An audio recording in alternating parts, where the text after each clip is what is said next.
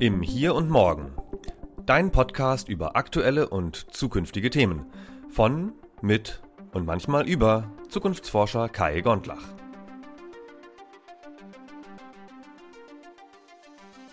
Wir sagen, es gibt nicht eine Zukunft und das ist ja tatsächlich so. Es weiß ja niemand, was morgen tatsächlich passiert. Jeder Mensch auf der Welt hat ja eine andere Vorstellung, was morgen passieren könnte. Und genau das nennen wir Zukünfte.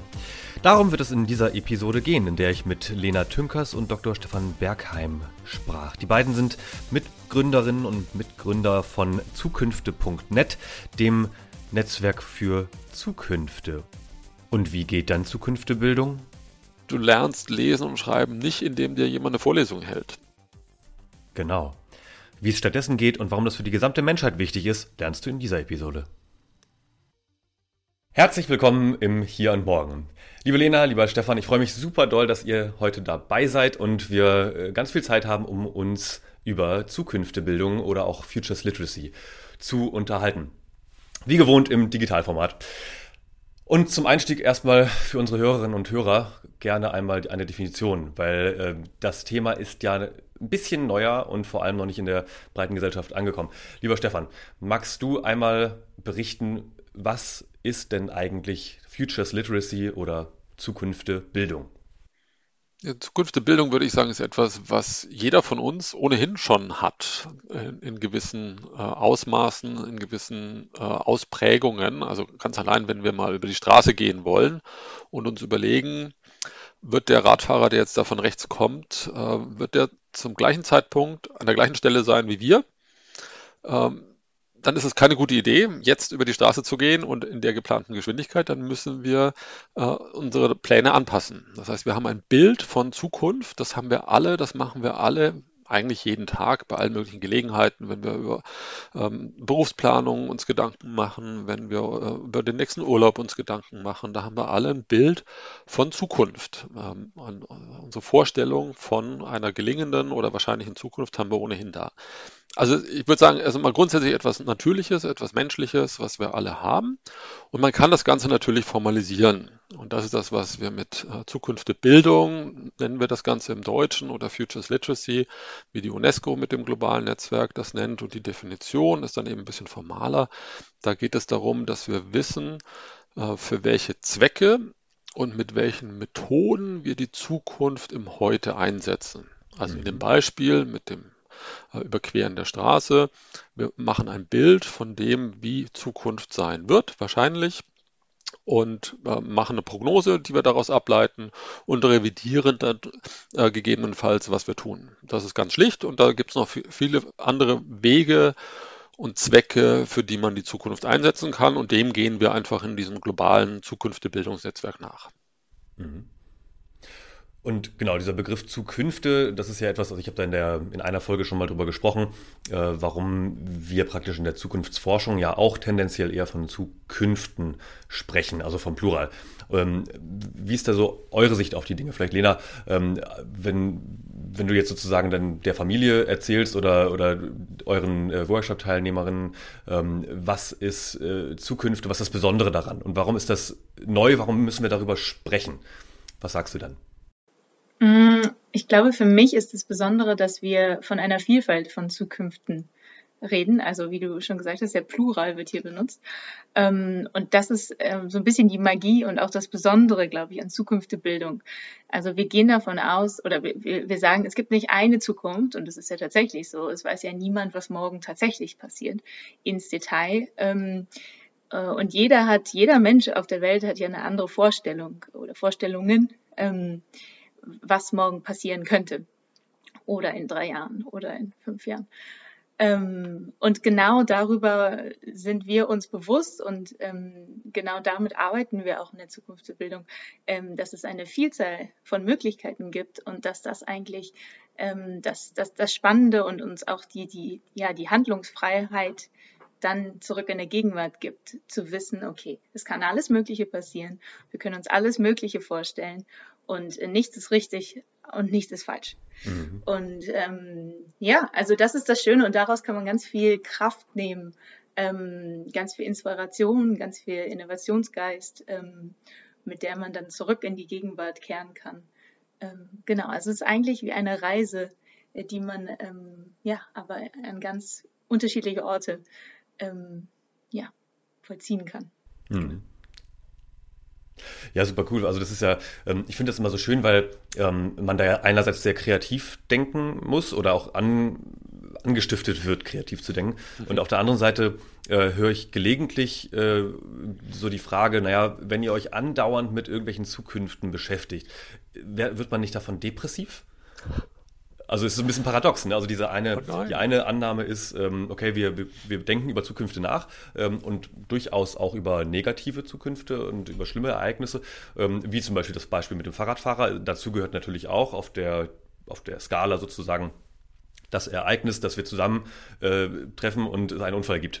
Und äh, sozusagen auf der Sphäre gibt es natürlich ganz viele negative die wir dann aber ja vermeiden. So, äh, heißt, so aus, aus Laienperspektive gesagt, ähm, ist es nicht paradox, über Zukünfte nachzudenken und trotzdem glücklich zu sein? Das, ich, ich sehe da gar keinen Widerspruch, bin, bin auch ein bisschen erstaunt. Ich habe das so noch, noch nie wahrgenommen. Ich hole vielleicht mal ein bisschen aus. Ich komme ja ursprünglich auch aus der Lebenszufriedenheits- und, und Glücksforschung. Mhm. Damit habe ich mich viele Jahre beschäftigt. Bruttoinlandsprodukt macht uns nicht wirklich glücklich. Was ist es dann? Wie messen wir das? Wie können wir, das, wie können wir da gemeinsam drüber nachdenken? Also ich sehe da eine, eine sehr, sehr enge Verbindung dazu, wie wir auch Zukunft so gestalten können, dass es für uns gelingend ist, dass es eben positiv ist, dass es nicht ähm, deprimierend ist.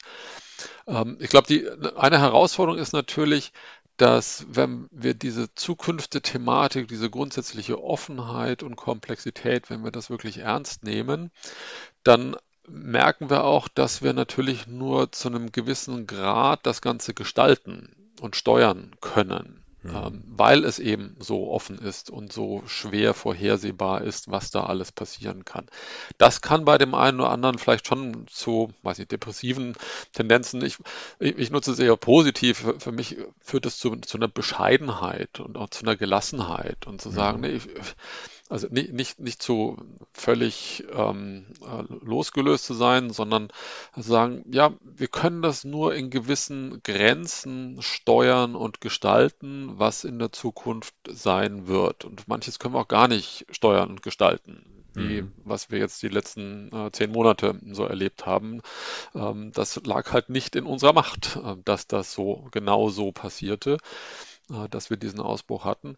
Also ja, die, die Grundidee von Zukünftebildung ist schon etwas Positives in den Leuten ähm, sichtbar zu machen, sie zu stärken, mit dieser grundsätzlichen Offenheit, mit dieser Unsicherheit umgehen zu können ein bisschen von der Angst vielleicht auch wegzukommen und stattdessen Hoffnung hineinzubringen. Da passiert etwas und das ist auch gut so. Ähm, es ist auch gut so, dass die Zukunft offen ist. Es wäre ja traurig, wenn das alles vorbestimmt wäre, wenn alles klar wäre, wie Zukunft in zehn Jahren aussehen wird. Das will ich mir gar nicht vorstellen. Das fände ich deprimierend, wenn ich heute schon wüsste, was ich in zehn Jahren oder in fünf Jahren mache. Wie, wie schrecklich wäre das denn? Also mhm. ne, die, diese Gelassenheit ähm, und auch diese Bescheid Bescheidenheit, denke ich, das ist etwas, was wir auch versuchen mitzutransportieren in der Arbeit äh, zu, zu, diesen offenen Zukünften. Hm. Vielleicht dann noch kurz ähm, genau dazu. Ähm, ich war gestern in einem, wie wir das nennen, Zukünftelabor. Mhm. Ähm, die Methode, mit der wir arbeiten und worüber wir bestimmt gleich auch noch sprechen. Und ähm, da waren mehrere Studenten, die International Politics ähm, studieren. Mhm. Und am Anfang wurde abgefragt, wie die denn die Zukunft so sehen. Und ähm, das machen wir ab und zu, dass wir mhm. unsere Teilnehmer vorher fragen, was haltet ihr denn von Zukunft? Was ist da für ein, was habt ihr für eine Beziehung zur Zukunft? Mhm. Ähm, und viele ähm, oder ich glaube alle äh, ähm, haben gesagt, die, die Zukunft ist positiv. Also oh. man konnte sagen, ne, es gab ein, ähm, zwei Extreme, positiv oder negativ, und alle waren auf der positiven Seite, also plus Wow. Plus null, ja. Ähm, ja, und das, äh, weiß nicht, das kommt jetzt nur irgendwie, wenn ja. wir da gerade drüber reden, das ist so ein tolles Beispiel dafür. Die meisten Leute, glaube ich, ziehen eher Energie ähm, aus der Zukunft und ja, denken sich, ah, aber es ist ja noch so viel, was jetzt noch passieren kann und alles kann, auch wenn es gerade irgendwie vielleicht eine schwierige Situation ist, mhm. dann ist die Zukunft da für Hoffnung, dass es besser wird. Oder so. Das ist aber echt die andere Achse in, die, in diesem Sacker-Spiel ist ja, ob ich ähm, Gestaltungsmöglichkeit habe über die Zukunft. Und wir haben ganz viele Leute, die sagen, ja, Zukunft wird wahrscheinlich besser sein als die Vergangenheit. Mhm. Und wir haben gewisse Möglichkeiten, darauf auf, auch Einfluss zu nehmen. Mhm. Da wollen wir natürlich äh, grundsätzlich hin, eben wie gesagt in aller Bescheidenheit. Das ist jetzt genau so ein Punkt, wo wir, wo wir vielleicht inhaltlich nochmal kurz einhaken können, weil das ist natürlich auch so ein Thema, hm, ich würde mal behaupten, eins, was potenziell wahrscheinlich bei, bei studierenden Menschen ähm, im globalen Norden ähm, mehrheitlich auch naheliegend ist. Ähm, weil in, dem, in der Altersklasse mit äh, einem guten Bildungsgrad, guten Zugang zu Informationen ähm, und einer wirtschaftlichen mehr oder weniger Absicherung, also ob, ob jetzt Studiestatus oder nicht, uns geht uns gut und ähm, äh, Lena, du äh, sitzt ja in Kopenhagen. Ähm, insofern also auch ein, ein, ein wohlhabendes Land, sage ich mal. Das ist natürlich eine Frage und auch, äh, ich finde, eine wichtige Frage, wenn man auf Zukünfte schaut, ähm, ob das nicht schon eine dominante Perspektive ist von den Gesellschaften, denen es ohnehin schon gut geht. Aber das jetzt nochmal groß gedacht. Ähm, äh, Stefan, du hast es vorhin schon äh, kurz erwähnt. UNESCO hat einen eigenen äh, Sitz für das Thema Futures Literacy und sagt auch, ähm, Futures Literacy, zukünftige Bildung, ist eine der wichtigsten Kernkompetenzen von Menschen im 21. Jahrhundert. Ähm, und zwar global. Ähm, diskutieren Sie. also, wie gehen wir damit um? Ja, also, also auf jeden Fall global. Es gibt ähm, in diesem internationalen Futures Literacy Netzwerk gibt es auch ähm, Menschen in, in, ähm, in Uruguay, in Südafrika, in Tunesien, in Saudi-Arabien, in Thailand. Also das ist ein, ein wirklich globales Netzwerk. Insofern ist es für den globalen Norden und für den globalen Süden von, von hoher Relevanz. Ähm, ich will vielleicht nochmal die, die, auch die Parallele machen zum äh, vor 250 Jahren oder so, als ähm, wir als Gesellschaften angefangen haben zu entscheiden, dass Lesen und Schreiben eine Kompetenz ist, die eigentlich alle haben sollten. Davor gab es ja nur einige wenige, äh, sehr, sehr privilegierte, die diese Kompetenz äh, haben, das gelernt haben und an ihre Kinder auch weitergegeben haben. Und dann mhm. haben Gesellschaften sich irgendwann dazu entschieden, äh, diese Art von Kompetenz wirklich in die Breite zu tragen. Ne? Ist noch nicht überall zu, zu, zur vollen Zufriedenheit passiert, würde ich mal sagen, aber wir, wir arbeiten daran. Mhm. Aber es hat auf jeden Fall massive Auswirkungen gehabt äh, darauf, wie wir heute leben, äh, wie gut es uns geht, wie, wie offen wir sind, welche Bücher wir ob, offensichtlich lesen können heutzutage, mhm. die früher halt nur sehr, sehr wenige lesen konnten, weil die Mehrheit einfach Analphabeten waren. Ähm, und so ein bisschen ähnlich ist es eben auch mit der Zukunft der Bildung. Das geht irgendwo mal los, ähm, dass sich ein paar Leute Gedanken machen, wow, das ist doch eine, eine spannende Kompetenz und in dem Fall, wie gesagt, ja auch eine Kompetenz, die eigentlich schon menschlich vorhanden ist. Ne? Mhm. Lesen und Schreiben, das war etwas, was wir tatsächlich von Null auf lernen mussten, ja. alle miteinander. Und ähm, Zukunft der Bildung eben sich Bilder von Zukünften zu machen, darüber zu reden, darüber zu kommunizieren. Da muss ich nicht lesen und schreiben können und da muss ich auch kein, äh, keine Studien gelesen oder geschrieben haben. Das kann ich einfach machen und das haben Menschen schon gemacht. Das machen Menschen seit Jahrtausenden, Jahrhunderten, Jahrtausenden. Äh, das ein bisschen zu formalisieren, ein bisschen mhm. zu strukturieren und ein bisschen in die Breite zu tragen, das ist etwas, was jetzt eben gerade passiert, wo die UNESCO ähm, 2012 angefangen hat, äh, das Thema Futures Literacy in, in das eigene Netzwerk hineinzubringen, ähm, Labore zu veranstalten, Publikationen zu schreiben, große Veranstaltungen dazu zu machen. Äh, das passiert jetzt gerade und da sind wir uns, glaube ich, alle sehr bewusst ähm, darin, was du völlig zu Recht angedeutet hast, dass es im Moment eher so eine ja, gebildeten ähm, globaler Norden, Akademiker ähm, äh, Diskussion ist. Aber da sind wir uns im Zukunft-Netzwerk hier sehr, sehr, bewusst, dass das ähm, ja, eine große Aufgabe sein wird, wahrscheinlich über viele Jahre, Jahrzehnte, mhm. wie bei Lesen und Schreiben. Das ging auch nicht von jetzt auf gleich. Ähm, diese Kompetenz ähm, in vielen Bevölkerungsgruppen zu stärken, sie zu ermöglichen, eben bewusster, strukturierter äh, für verschiedene Zwecke mit Zukunft umzugehen, ohne mhm. dass irgendwie von oben herabzumachen, wobei ein bisschen äh, Unterrichten ist dann wahrscheinlich schon dabei, wie bei Lesen und Schreiben auch. Dann ja, gibt es so ein paar Techniken, die wir dann halt schon versuchen rüberzubringen, aber eben auch im, im selber machen, auch da wieder Parallele zum, zum Lesen und Schreiben. Du, du lernst Lesen und Schreiben nicht, indem dir jemand eine Vorlesung hält. Mhm. Du musst es machen. Du fängst mit einem Buchstaben an und dann werden Silben draus und dann werden Wörter draus ähm, und du stockst und irgendwann ist, äh, kannst du es halbwegs fließen. Und so versuchen wir das auch zu machen, dass wir das im, im, im Tun ähm, beibringen und in die, in die Breite tragen. Aber mhm. da ist, ist, noch ein Weg zu gehen. Auch, ähm, in der UNESCO heißt regelmäßig, äh, das ist erst der Anfang, in dem mhm. wir hier sind in diesem Thema. Ja, das ist, achso, Lena? Nee, mir ist da nur eben noch was ähm, zu eingefallen, ähm, mhm. weil ich glaube, äh, du hast das, du hast Afrika erwähnt, oder ich weiß nicht, einer von euch hat Afrika erwähnt. Ähm, ich war eine Zeit lang in Kenia und habe ähm, da Recherche betrieben mhm. im Feld Startups und Innovation. Und damals, als ich da war, habe ich gedacht, wow, die Leute hier, die haben, äh, die haben so viel Vorstellungskraft, die sind in der Lage, so aktiv sich was vorzustellen und dann auch danach zu handeln. Ähm, und gerade, ich glaube, das kam gerade daher, weil sie sehr wenig hatten und sehr viele Probleme in ihrem Alltag hatten, die sie mhm. ähm, aber einfach lösen mussten mit ganz einfachen Mitteln. Und ähm, das war noch vor meiner Zeit ähm, ähm mit Futures Literacy und generell mhm. der Zukunft zu arbeiten. Aber das fällt mir jetzt manchmal ähm, wieder ein, dass ähm, ich glaube sogar hier im Norden oder zumindest hier in, in Dänemark oder vielleicht auch in Deutschland ähm, fällt es uns viel, viel schwieriger, ähm, im Alltag mit Vorstellungen zu arbeiten und da sehr abstrakt zu werden, also uns was vorzustellen, was ähm, vielleicht ganz weit weg ist von unserem Alltag. Ähm, ja, mhm. und damals in, in, in Kenia habe ich das ähm, ja als, als sehr normal kennengelernt. Ähm, ja, also da dieser Unterschied, wenn du sagst, der Norden, der gebittelte Norden und dann vielleicht andere Länder, wo ist da der Unterschied oder gibt es da einen Unterschied? Ähm, klar ist das dann äh, sehr, sehr, sehr, sehr wenig strukturiert, ähm, sondern das passiert einfach in den Menschen ähm, mhm. in Kenia. Ja. ja, das fand ich noch ganz spannend. Ja, absolut. Und äh, wie du es andeutest, also das ist ja auch eine Fertigkeit, die man ähm, trainieren äh, kann und sollte und äh, wir das vielleicht weniger tun, weil wir vielleicht auch, äh, also wir ist immer so blöd, ne? Ähm, aber der, der, also dieser globale Norden, von dem ich spreche, ne? also dieses ähm, privilegierte ähm, Gesellschaftssystem, in dem wir leben, wir sind ja überwiegend, wäre jetzt meine These, auch relativ satt.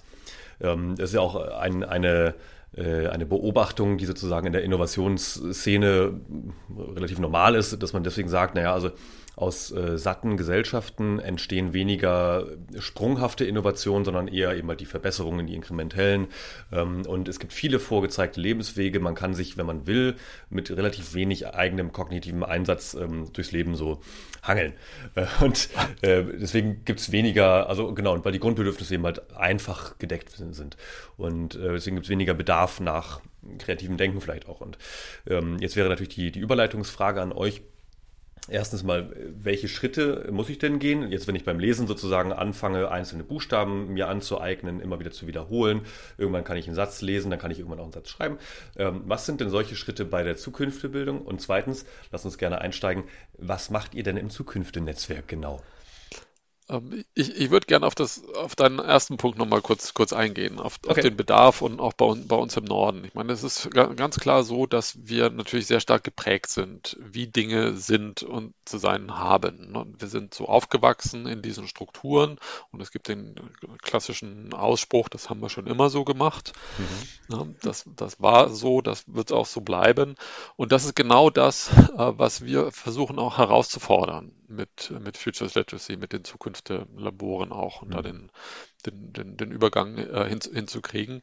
Wir sehen doch, dass in vielen Bereichen es halt doch nicht wirklich funktioniert, dass dieses Sattsein, dieses Bequemsein eigentlich nicht zur Zufriedenheit der Menschen wirklich geführt hat. Ähm, da gibt es Möglichkeiten und genau da wollen wir ran, mit, speziell mit der Methode der, der Zukunft der Labore, dass wir versuchen, die Vorstellungskraft mal rauszulocken aus den Leuten. Und die, und etwas zu tun, wozu sie ganz selten eingeladen werden. Mhm. Einfach mal ganz anders über Zukunft nachzudenken. Wir sagen ja nicht, dass das dann so sein muss oder so sein wird, wie, aber zumindest mal die Gelegenheit mhm. zu schaffen, mal in Alternativen zu denken, mal mit anderen Zukünften zu experimentieren.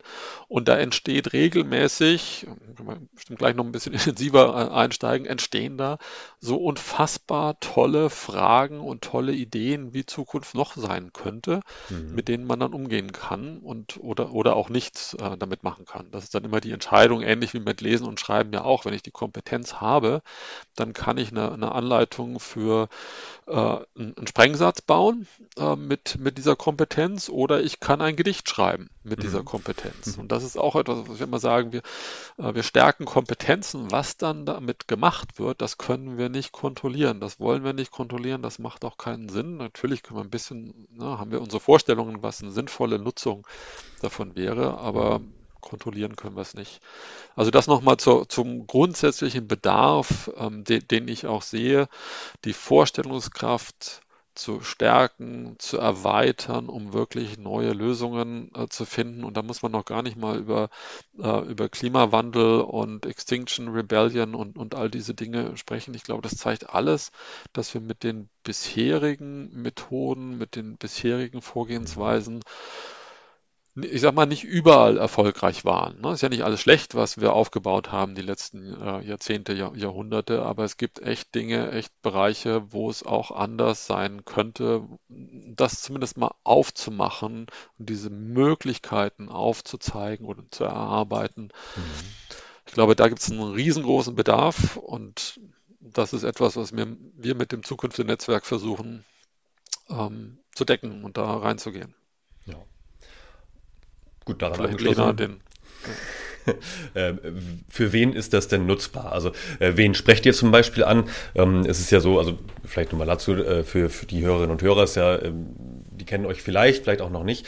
Ähm, es gibt ja noch nicht so lange, das Netzwerk erstens. Und zweitens ähm, ist das schon eine schwierige Vorstellung, weil wir alle auch ein Bild davon haben, wie Bildung funktioniert und äh, alle kennen dieses äh, föderalistische System und alle waren irgendwie Teil davon. Ähm, und jeder hat eine Meinung dazu, sage ich mal. Und äh, jetzt ist natürlich die Frage, ähm, an welcher Stelle setzt ihr an? Wer sind eure Zielgruppen? Ähm, wer kann davon vielleicht am meisten profitieren? Oder gibt es eigentlich nur die Antwort alle? Ähm, ja, ich glaube, unsere Unsere erste Antwort wäre alle, ja. Klar, es sollten, es sollten alle Zukunft äh, oder Zukunftbildung erfahren oder ähm, ja, es mitnehmen dürfen. Ich finde es auch, es ist, ähm, es macht so viel Spaß ähm, und man kann so viel Positives daraus ziehen. Das ist tatsächlich, ich bin total froh, wenn ich, ähm, ja, wenn ich in einem Zukunftslabor bin und da sehen darf, ähm, wie, ähm, ja, wie wir die Vorstellungskräfte von Menschen öffnen und wie die mhm. auf einmal in Räume gehen, die sie vorher noch nie betreten haben. Ähm, ja, aber natürlich ähm, gibt es momentan schon eine Zielgruppe, die wir eher ansprechen als andere. Und ich würde sagen, ähm, im letzten Jahr, also das Netzwerk gibt es jetzt seit ähm, Frühling, Mitte 2020 ähm, und äh, wir sind, haben uns zu sechs zusammengeschlossen ähm, äh, ja, aus sehr unterschiedlichen Richtungen kommen wir mhm. und haben dann ähm, sehr viele Labore letztes Jahr auf die Beine gestellt, wo wir ja zum Teil Studenten angesprochen haben, zum Teil ähm, äh, ähm, ja, Menschen aus großen Konzernen, äh, Führungsposi äh, Führungspersonen. Ähm, dann hatten wir ein Labor mit der GIZ, ähm, hm. Zum Beispiel, und da war das dann äh, dieser interne Bildungsansatz, also ähm, die jährliche Akademie, die einmal im, im, Jahr, meine ich, findet sie statt, ne? Ähm, genau, die wurde zu dem Thema Zukunft der Bildung bespielt. Oh. Und ähm, also dann für die Mitarbeiter der GIZ. Also das wäre dann eine weitere Zielgruppe. Also ich glaube, ähm, ja, ich glaube, es hat keine Grenzen und das ist auch das Schöne daran. Man kann mhm. äh, Zukunft der Bilder zu jedem Thema ähm, anwenden und ähm, ja auch dieses Labor, die Methode ähm, ja zu jedem Thema ähm, ja, spielen. Und mit, mhm. mit genau. jeder Gruppe und das ist dann natürlich jedes Labor ist dann auch ein bisschen anders. Ähm, mhm. Also wahrscheinlich erklären wir gleich nochmal, was so ein Labor eigentlich kon konkret ist, aber jedes Labor wird speziell designt für die, für die Bedürfnisse äh, der jeweiligen Zielgruppe. Wir haben manche mhm. äh, Unternehmen, die sagen, wir möchten ganz konkrete Ergebnisse haben für unseren Innovationszyklus. Mhm. Wir brauchen da ne, eine, eine To-Do-Liste, die hinten rauskommt, äh, was unsere Innovationsleute als nächstes dann angehen sollten. Andere sagen, wir wollen einfach mal die Methode kennenlernen. Wir wollen einfach mhm. auch mal, oder und wieder andere sagen, wir wollen das eigentlich nutzen, um miteinander ins Gespräch zu kommen. Wir wollen mhm. einfach mal sichtbar machen, und das ist so ein bisschen die, die Magie, die wir auch versuchen einzusetzen. Wir wollen einfach das Unsichtbare sichtbar machen. Das mhm. Unsichtbare sind die Dinge, die einfach nicht angesprochen werden, üblicherweise in den äh, manchmal eher oberflächlichen äh, Diskussionen. Die machen wir mit unserer Methodik sichtbar. Und ähm, dann designen wir das Labor jeweils anders. Dann lassen wir uns mehr Zeit oder nehmen uns hier weniger Zeit äh, für die unterschiedlichen Elemente, für die unterschiedlichen Phasen, nutzen andere Methoden. Manchmal haben wir Gruppen, die kennen sich überhaupt nicht. Mhm. Ähm, andere äh, kennen sich seit Jahren, da sind vielleicht auch schon die, die Strukturen ein bisschen eingefahren und man, man meint sich sehr gut zu kennen und dann ermöglichen wir da eben Dinge sichtbar zu machen, die eben vorher noch nicht so rausgekommen sind. Also hm. nochmal, jedes Labor ist anders, jedes ist spezifisch designt und das geht von ja, drei, vier Stunden, sind so eher das, das kürzeste, äh, die geringste Zeit, die man braucht, äh, bis zu zwei Tage Laboren kann man machen. Und das kann man machen von äh, zehn Teilnehmenden bis, äh, also bei der GIZ, da haben wir dann auch vier parallele äh, Labore gemacht, die wir hinten raus auch zusammengeführt haben, die, die Ergebnisse, was nochmal eine ganz spannende Erfahrung war, die Emergenz, mhm. was da dann nochmal sichtbar wurde, wenn wir aus einem Labor äh, zur Zukunft der Führung, zur Zukunft äh, des Zusammenlebens, äh, des Lernens und der Nähe aus diesen vier Laboren die Ergebnisse zusammenführt. Das war eins meiner, meiner absoluten Highlights äh, des, des vergangenen Jahres. Und da hat man dann insgesamt ungefähr 120 Teilnehmende äh, mhm, dabei. Also das geht von, von bis, äh, von der Teilnehmendenzahl, von den Themen und von den, ähm, von den äh, Organisationen, die da die Gastgeber sind für solche Labore. Mhm. Ja, wahnsinnig spannend. Also könnt ihr noch ein bisschen mehr äh, aus den Projekten selbst berichten oder ist das dann eher ähm, geschützt? Also die Frage ist so ein bisschen, ähm, was, also die Auftraggeber kommen mit einer Erwartung auf euch zu ähm, und buchen quasi auch so einen Workshop. Am Ende ist es ja auch so eine, eine Dienstleistung, ne? Ähm, und ihr setzt dann quasi so ein, so ein ein- oder zweitägiges ähm, Setup auf. Ähm, die Teilnehmenden kommen, im Augenblick schalten sich also online wahrscheinlich eher dazu und, ähm, und fangen dann an. Vielleicht erklärt ihr auch noch mal ein Stück weit äh, zumindest die, die, das grobe Schema. Also jetzt nicht so, dass es äh, am Ende alle genauso kopieren, aber so, was, was sind die groben, die groben Schritte? Also was ist, äh, was ist das Besondere auch an der, an der Methodik gegenüber anderen Formaten? Ähm, ja, also ich, ich, glaube, wir brauchen keine Angst zu haben, dass das jemand kopiert und wenn, dann ist das sogar in unserem Sinne. Also genau. desto mehr, desto besser. Mhm. Ähm, ja, also ganz grob, ein Zukunftslabor äh, geht durch vier Phasen und ähm, ich mache so, weil äh, tatsächlich sieht der Graph, den wir immer zeigen, der sieht so aus. Also man fängt mhm. unten in Phase 1 an ähm, und geht dann in ähm, wahrscheinliche Zukünfte, also das, was wir prognostizieren können, ähm, dann in wünschenswerte Zukünfte, ähm, was meist sehr positiv ist. Ähm, und ähm, das ist sozusagen die Vorbereitung. Also da spielen wir mit was, was wir die meisten von uns ganz gut kennen oder mhm. womit wir uns ähm, ja äh, meistens beschäftigen. Und dann gehen wir in die zweite Phase, die, wo wir meistens eine alternative Zukunft äh, reingeben. Also etwas, was dich jetzt als Teilnehmer im Labor so ein bisschen rüttelt ähm, in deiner Standhaftigkeit, mhm. ähm, wo du so denkst, was, warum? Nee, aber das finde ich, also so, das ist, das sind meistens die Reaktionen von den Teilnehmern. Entweder sie, sie ähm, ja, sie wollen es gar nicht annehmen oder sie äh, fangen dann an, kreativ zu sprudeln oder also es ist so, es ist was, was einen aktiviert in verschiedenen, in verschiedenen Art und Weise. Genau, und nach dieser alternativen Zukunft kommen wir zurück in die Gegenwart mhm. und hatten dann die verschiedenen Erfahrungen, äh, wie sich verschiedene Zukünfte anfühlen. Und daraus äh, leiten sich dann neue Fragen ab für die Gegenwart. Ähm, und das ist meistens echt so ein Wow-Erlebnis, wo mhm. ähm, so viele tolle neue Fragen ähm, zusammengetragen werden, ähm, ja, wo man dann Dinge oder Annahmen hinterfragt. Also mhm. warum denken wir, dass das so und so sein wird oder soll oder äh, dass es so besser ist. Ähm, genau, und das ist auch, äh, worum es im Zukunftslabor geht. Also man will an die Annahmen, an die Wurzeln rankommen, ähm, auf denen unsere Vorstellungen basieren. Und das machen wir halt durch diese drei Zukünfte.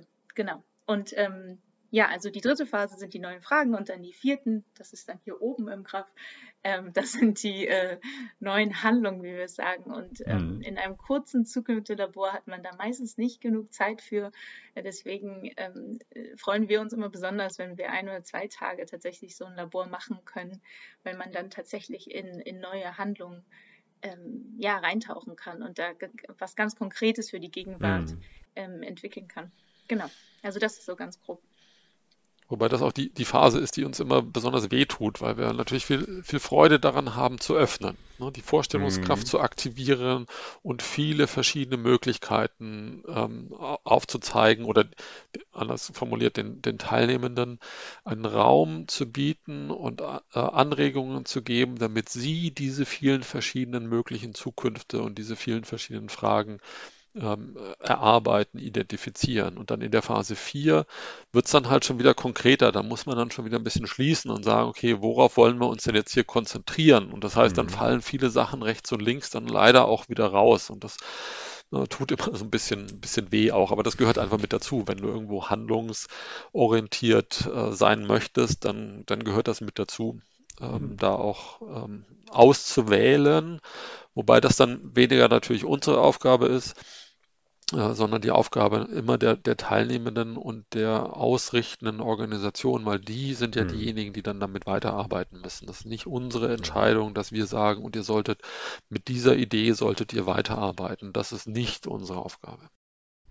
Das ist ja eigentlich auch ganz angenehm. Ne? Also ihr seid quasi die Methodenexperten und Expertinnen und ähm, geht rein und bringt den Menschen erstmal bei, sozusagen über Zukünfte nachzudenken.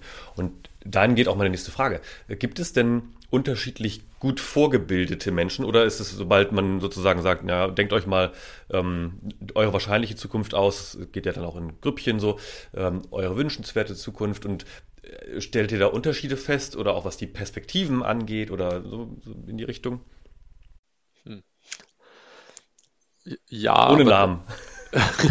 ich, also es gibt Unterschiede, gibt, gibt es überall, wie, wie wir Menschen unterschiedlich sind. Wir haben alle unterschiedliche Prägungen.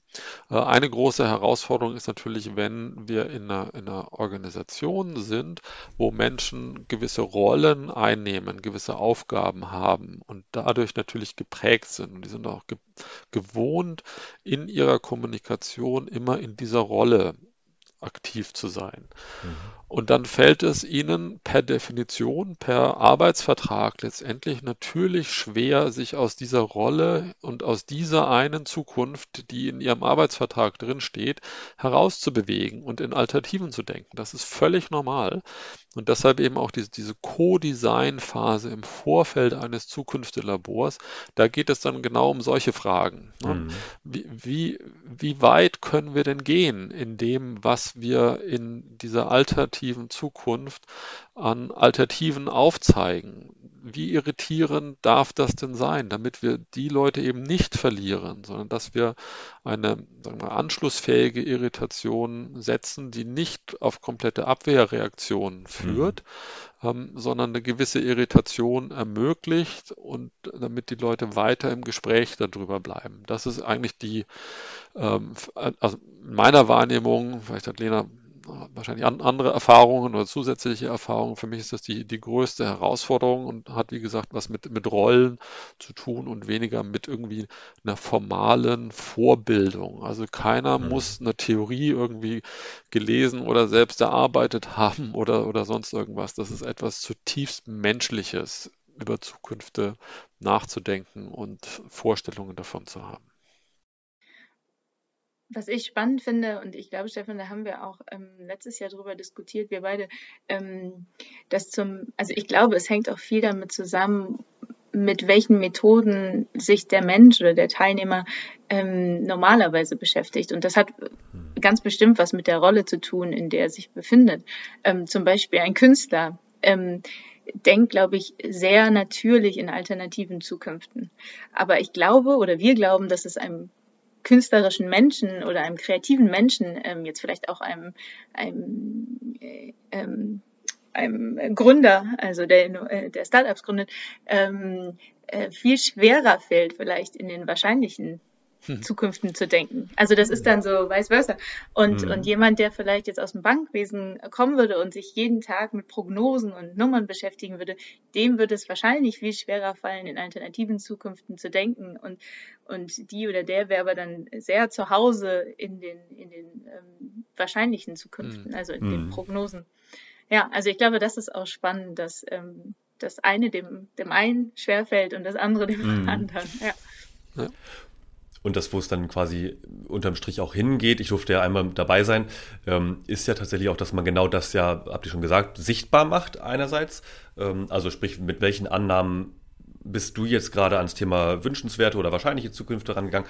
Und da, dadurch allein durch diesen Diskurs entsteht ja auch schon so eine gewisse ähm, zumindest Aufmerksamkeit. Also man wird da keine Antworten finden und es wird jetzt nicht zu Ende diskutiert, aber äh, so, eine, so eine Aufmerksamkeit darauf, warum meine Sicht, sage ich jetzt mal als Banker, ähm, auf eine wahrscheinliche Zukunft wahrscheinlich von der wahrscheinlichen äh, Sicht auf eine Zukunft abweicht äh, von einem Volkswirt oder von einem Soziologen.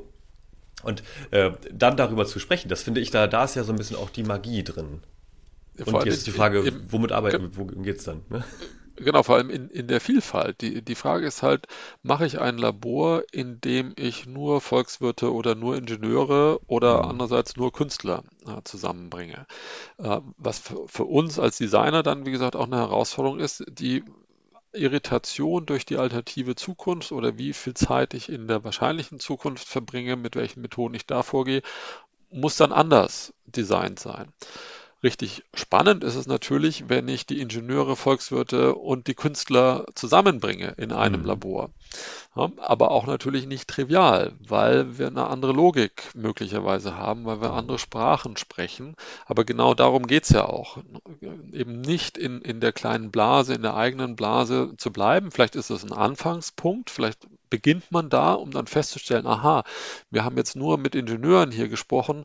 Vielleicht wäre es ganz hilfreich, auch mal zwei, drei Künstler mit reinzubringen, was ja auch schon, schon passiert, oder zwei, drei Soziologen oder einfach mhm. insgesamt mehr Vielfalt mit, mit reinzubringen, was dann im Design äh, der Veranstaltung nochmal eine zusätzliche Herausforderung ist, aber die Kreativität, äh, das Potenzial für, für neue Ideen, neue Fragen ganz sicherlich größer ist. Bewertet ihr das dann eigentlich auch im Prozess? Also wenn euch jetzt auffällt, wir haben eine relativ homogene Gruppe, meinetwegen aus einem Unternehmen, aus einem Team, ähm, das sind meine, ist ja völlig egal, aber äh, um ein Beispiel zu haben, worüber man reden kann, äh, wir nehmen jetzt mal eine Controlling-Abteilung von einem großen Konzern. Die denken viel wahrscheinlich in Zahlen, ähm, haben eine klare Hierarchie in, in dem Team drin, sagen wir jetzt mal, es sind 20 Menschen da gibt's Vorgesetzte, da gibt's äh, Teamleiter und dann gibt's noch welche, die im Prinzip mitarbeiten. So, ähm, wenn euch jetzt auffällt im Prozess, dass ähm, die Annahmen über meinetwegen wahrscheinliche Zukünfte ähm, schon ziemlich eng sind und man merkt sozusagen, die, die, die Logik äh, aus deren Welt setzt sich fort und da ist äh, wenig Diversität drin. Was macht ihr dann?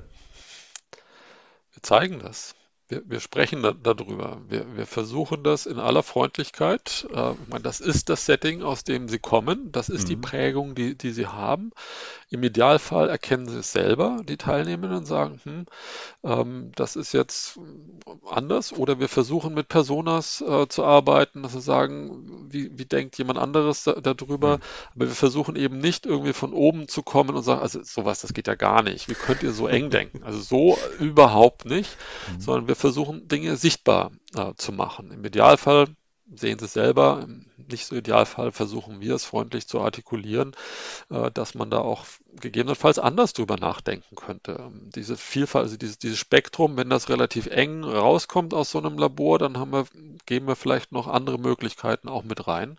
Mhm. Aber im noch idealeren Fall haben wir das im Design der Veranstaltung schon berücksichtigt und das so gut gemacht, ähm, dass sie selber in ganz breiten Zukünften denken oder zumindest in breiteren Zukünften, als sie das üblicherweise gemacht mhm. haben. Vielleicht nicht in so breiten Zukünften, wie wir uns das in der Idealfassung vorstellen würden, aber zumindest breiter, als sie das vorher gemacht haben. Und dann reicht mir das schon.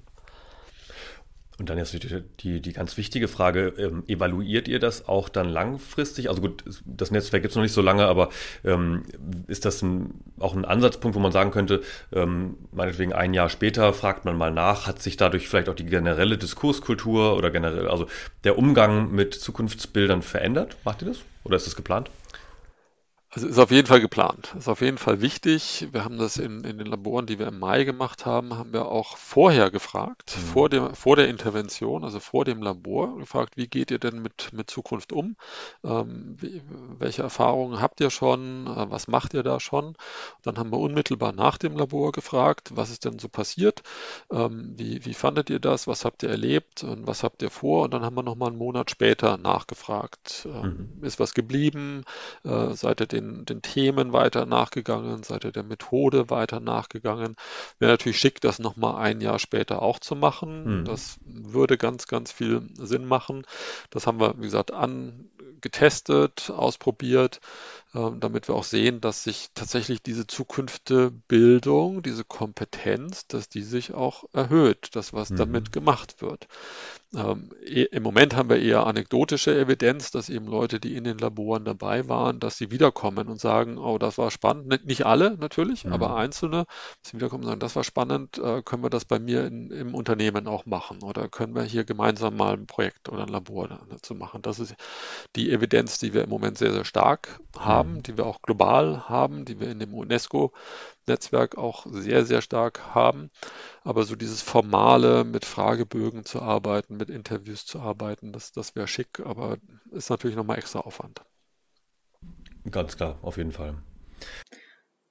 Ich glaube, da in die Richtung nur noch, ähm, um das hinzuzufügen, ähm, geht auch ein, ein weiteres Produkt, das wir in Zukunft gerne ähm, ja zusammen mit Unternehmen gestalten möchten, wo es eher um einen Prozess geht und jetzt nicht um, um ein, ein Labor, was ja sehr punktuell dann stattfindet. Und ich glaube, in so einem Prozess oder so wie wir uns das vorstellen, würde man ähm, ein Projekt halt begleiten mit der Zukunftebildung. Und da würde man, glaube ich, sehr viel einfacher, ähm, als es im Moment noch ist, ähm, in der Lage sein zu evaluieren. Also mhm. wohin bewegen sich die Leute und, und was, was braucht es dafür, um das tatsächlich nachhaltig dann mhm. ähm, ja, bei den Leuten zu stärken. Genau. Ja. Ja, super cool. Ähm, Ansonsten, ähm, was muss ich denn, wenn ich jetzt ganz neu bin in dem Thema? Und ich kann mir gut vorstellen, dass viele, die das jetzt hören oder sehen, ähm, auch zum ersten Mal damit in, in Berührung kommen und jetzt wahrscheinlich schon denken, das ist ja irgendwie eigentlich ganz interessant, das würde ich auch gerne mal machen oder mehr darüber erfahren. Was kann ich denn tun, wenn ich jetzt äh, im deutschsprachigen Raum unterwegs bin und ähm, was muss ich als ersten Berührungspunkt sozusagen mit Zukunfts- oder Zukünftebildung äh, machen? Hm, ein Labor zu besuchen wäre eine gute Idee. Empfehlenswert. Und da gibt und es also auch öffentliche. Genau, ja. Ähm, also gerade jetzt im Januar und im Februar bieten wir mehrere Labore zu verschiedenen Themen an. Also wir haben eins nächste Woche zum Thema kulturelles Leben, was mhm. auf Deutsch ist. Dann haben wir eins, äh, ich glaube die Woche danach, also Ende Januar, soll auf Englisch sein, ähm, aber auch von uns durchgeführt zum Thema Innovation. Und dann haben wir noch ein weiteres öffentliches im Februar ähm, zum so. Thema Geld. Oder? Und noch, eins zu, und noch eins zum Thema Leadership auf Englisch. Und dann machen wir noch ein nicht öffentliches zum Thema Führung, ähm, vermutlich. Also das sind Teilnahme an einem Labor ist ganz oft der erste Schritt. Man kann natürlich mhm. vorher auch mal auf unsere von, von Lena sehr schön gestaltete Webseite gehen, zukünfte.net, mhm. wo auch zwei, drei Literaturhinweise drin sind und auch der, der Link zur UNESCO, was dort alles äh, passiert. Man kann sich mit uns über LinkedIn äh, verbinden ähm, und, oder über Twitter und darüber so ein bisschen auf dem Laufenden äh, bleiben und auch die Einladung bekommen zu, zu den Veranstaltungen. Oder man kann natürlich Bücher lesen. Äh, man kann das, das Buch von der, von der UNESCO äh, lesen. Ich halte das mal kurz hoch, wenn es ja, mit dem Hintergrund Transforming mhm. the Future, Anticipation in the 21st Century. Das ist auf der UNESCO-Webseite ähm, frei zum Download verfügbar. Äh, mhm. das geht sehr tief, also es ist natürlich auf Englisch, gibt es auch auf Arabisch und auf Französisch und auf Chinesisch, äh, mhm. auf Deutsch ähm, äh, nicht. Es geht sehr tief, es ist relativ akademisch, aber da ist wirklich alles drin, da bleiben kaum noch Fragen offen hinten raus. Ich habe mir erlaubt, in, in deutscher Sprache ein Buch über Zukünfte offen für Vielfalt Vielfalt ähm, zu schreiben, was jetzt Ende letzten Jahres rausgekommen ist, eben in deutscher Sprache und auch mit dem Versuch, das in, in einfach verständlicher Sprache ähm, zu, zu formulieren, dass es eben mhm. nicht nur für Elite ähm, akademisch äh, global vernetzt äh, verständlich ist, sondern wie wir vorhin auch diskutiert hatten, im Prinzip für jeden, der irgendwie Lust, Interesse daran hat, sich ein bisschen systematischer mit Zukunftsthemen auseinanderzusetzen und auf der Suche ist nach verschiedenen Methoden, um die eigene Kompetenz ähm, zu stärken und entsprechend auch was hoffentlich zu bewegen, zu verändern. Ja, super. Ja, perfekt. Das sind doch schon gute Ansatzpunkte. Die würde ich alle mal in die Show Notes, wie das so schön heißt, reinschreiben. Sprich, äh, bei den Eigenschaften zu dieser Episode gibt es dann alle Links. Ähm, ansonsten, also sowieso zu eurer Website natürlich auch. Ähm, ansonsten, glaube ich, äh, haben wir die, die wichtigsten äh, inhaltlichen Punkte auch fürs Erste abgegrast. Aber natürlich möchte ich äh, nicht die Gelegenheit verpassen, euch äh, die Chance zu geben, noch etwas zu ergänzen. Wenn ihr jetzt noch eine Sache sagen dürftet, was wäre das? Wen, was wollt ihr erreichen? Wo steht ihr in zehn Jahren? Oder äh, was kann jeder einzelne von uns, gerade auch im Hinblick auf das neue Jahr, bestimmt, wir haben ja Januar, ist ja immer noch Januar, ähm, was kann man vielleicht auch beim nächsten Mal, wenn irgendwann wieder Silvester sein sollte, äh, besser machen mit den Vorsätzen oder mit dem ins Zukunft, in die Zukunft denken? Was auch immer, feuerfrei. Äh. Wow, so viele schwierige Fragen zum Ende hin, ne? Ich mache doch auch was zu, zu Endings und Beginnings. Äh, ja, äh, oh ja, stimmt. Vielleicht ja, wir haben du daraus. Ja. Ja, also das ist jetzt nicht ähm, Zukunft der Bildung äh, so ganz strikt und strukturiert oder ja, so, so strikt, wie wir es normalerweise ähm, in den Laboren machen, aber genau, es ist ein, eine sehr schöne ähm, Reise durch die Jahre, ähm, die diesen Donnerstag enden wird mit einer letzten oh. Session. Und die erste war im Dezember zum Thema Endings. Und die letzte wird jetzt am Donnerstag zum Thema Beginnings sein. Und dazwischen haben wir die Teilnehmer mit E-Mails durch das, wie, wie wir das nennen, In-Between, also diese Zwischen, diese Grauzone geführt. Und da geht's und da geht's genau um das Thema, ähm, wie, wie planen wir, stellen wir das, uns das neue Jahr vor, wie beenden wir das alte Jahr ganz bewusst und nicht nur mit einem großen Tamtam -Tam an Weihnachten und Silvester. Ja, und da ist natürlich auch äh, die Zukunft der Bildung äh, gerade bei dem bei der Session Beginning äh, ganz präsent, wo wir sagen, wir wollen nicht ganz konkrete Ziele verfolgen und äh, uns große Listen mit Plänen und To-Dos gestalten, sondern es geht eigentlich eher darum, ähm, ja, flexibel zu bleiben in, in, der, in, dem, in dem Ungewissen und dafür mhm. äh, ja, stark zu sein. Ähm, und wir sagen, wir, wir kreieren unsere Container, äh, mit denen wir dann in, in den Horizont rein ähm, fahren. Also, und damit meinen wir das ungewisse Jahr 2021. Genau. Und das macht man, glaube ich, mit Zukunft der Bildung genauso. Und, und was wir, glaube ich, überall auch machen, ist einfach mit anderen im Gespräch sein über Zukunft. Eben nicht alleine äh, oder nur zu zweit drüber nachzudenken und, und zu sprechen, sondern mit einer größeren Vielfalt von, von Menschen irgendwie was auf die, auf die Beine stellen. Das kann im ganz Kleinen sein, wenn es um Digitalisierung an Schulen geht, äh, zum Beispiel, ähm, oder im, im familiären Bereich, ähm, oder äh, also kleine Ziele setzen, was ja ne, grundsätzlich, auch wenn es um, um Sport geht, äh, ist es hm. ganz ähnlich und so ist es bei Zukunft der Bildung auch. Ähm, auch nochmal die, die Parallele zum Lesen und Schreiben.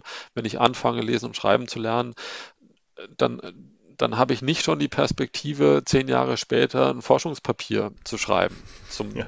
zu welchem Thema auch immer, oder eine Gebrauchsanweisung für irgendein neues Gadget ähm, zu, zu schreiben, sondern ich taste mich einfach Schritt für Schritt vor. Und so ist es hier auch. Einfach da, wo man gerade ist, vielleicht die eine oder andere Idee aus dem Bereich Zukunft mit, mit aufzunehmen, anzuwenden, sich das auch, auch mal anzuschauen und sagen, taucht das was für mich oder schmeiße ich es wieder weg und nutze was anderes.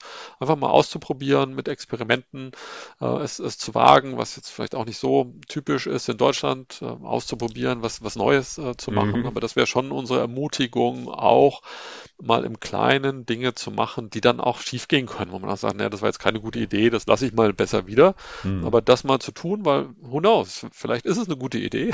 Und wenn ich es nicht ausprobiert habe, dann werde ich es nicht erfahren. Absolut.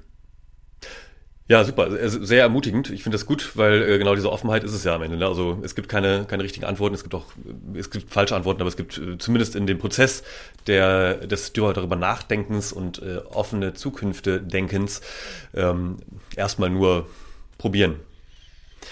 Keiner von uns war da in der Zukunft. Keiner, uns, keiner von uns weiß, was richtig oder falsch war. Genau, also auch ein schöner, schöner Schlusssatz eigentlich. Also keiner von uns kann bisher sagen, äh, was in der Zukunft falsch gewesen sein wird. Deswegen äh, sollte man trotzdem darüber nachdenken, was passieren könnte, um möglichst beherzt äh, und auch vielleicht ein bisschen, bisschen sicherer als sonst äh, in der Gegenwart äh, damit umgehen zu können. An der Stelle möchte ich mich ganz, ganz herzlich bei euch bedanken für die Zeit, für die vielen Gedanken. Ähm, wir werden sicherlich im Kontakt bleiben. Ähm, bis dahin erstmal äh, für den Rest der Woche, für den Rest des Januars alles Gute, viel Spaß mit den ganzen Zukünfte Laboren und bleibt vor allem gesund und munter. Dankeschön. Danke dir für die Einladung. Ja, schön, dass wir hier sein durften. Jo, das war's auch schon. Die Episode zu Zukünften und Zukünftebildung mit Dr. Stefan Bergheim und Lena Tünkers. Vielen Dank dafür. Und übrigens ist es nicht ganz selbstverständlich, dass du diese Episode auf einer wahrscheinlich relativ großen Plattform hören oder sehen konntest, denn darüber haben wir ziemlich ausführlich im Vorgespräch diskutiert. Äh, zu dem ganzen Thema, was Datenmanagement angeht, was Lizenzen betrifft, äh, werde ich im Übrigen auch in Zukunft nochmal eine Episode machen, aber hier nur in Kürze, dass ja die großen Unternehmen, die diese Plattformen betreiben, äh, in der Regel mit unseren Daten Geld verdienen, während äh, sie trotzdem auf der anderen Seite keine Steuern dafür zahlen oder kaum. Äh, insofern eine spannende Diskussion. Ich hoffe, du hattest trotzdem Spaß, teilst auch diese Episode wieder mit deinen besten Freundinnen und Freunden, mit deiner Familie oder mit denen zumindest, die es sonst noch interessiert. Und dann muss ich noch wieder darauf hinweisen, was ich sehr gerne tue, weil ich inzwischen auch äh, den Follower gewonnen habe. Kraftamt hat den Song im Intro und Outro produziert, finde ich super cool. Liegt in der Creative Commons Lizenz vor. Und jetzt wünsche ich dir alles Gute für die Zukunft und bis bald im Hier und Morgen.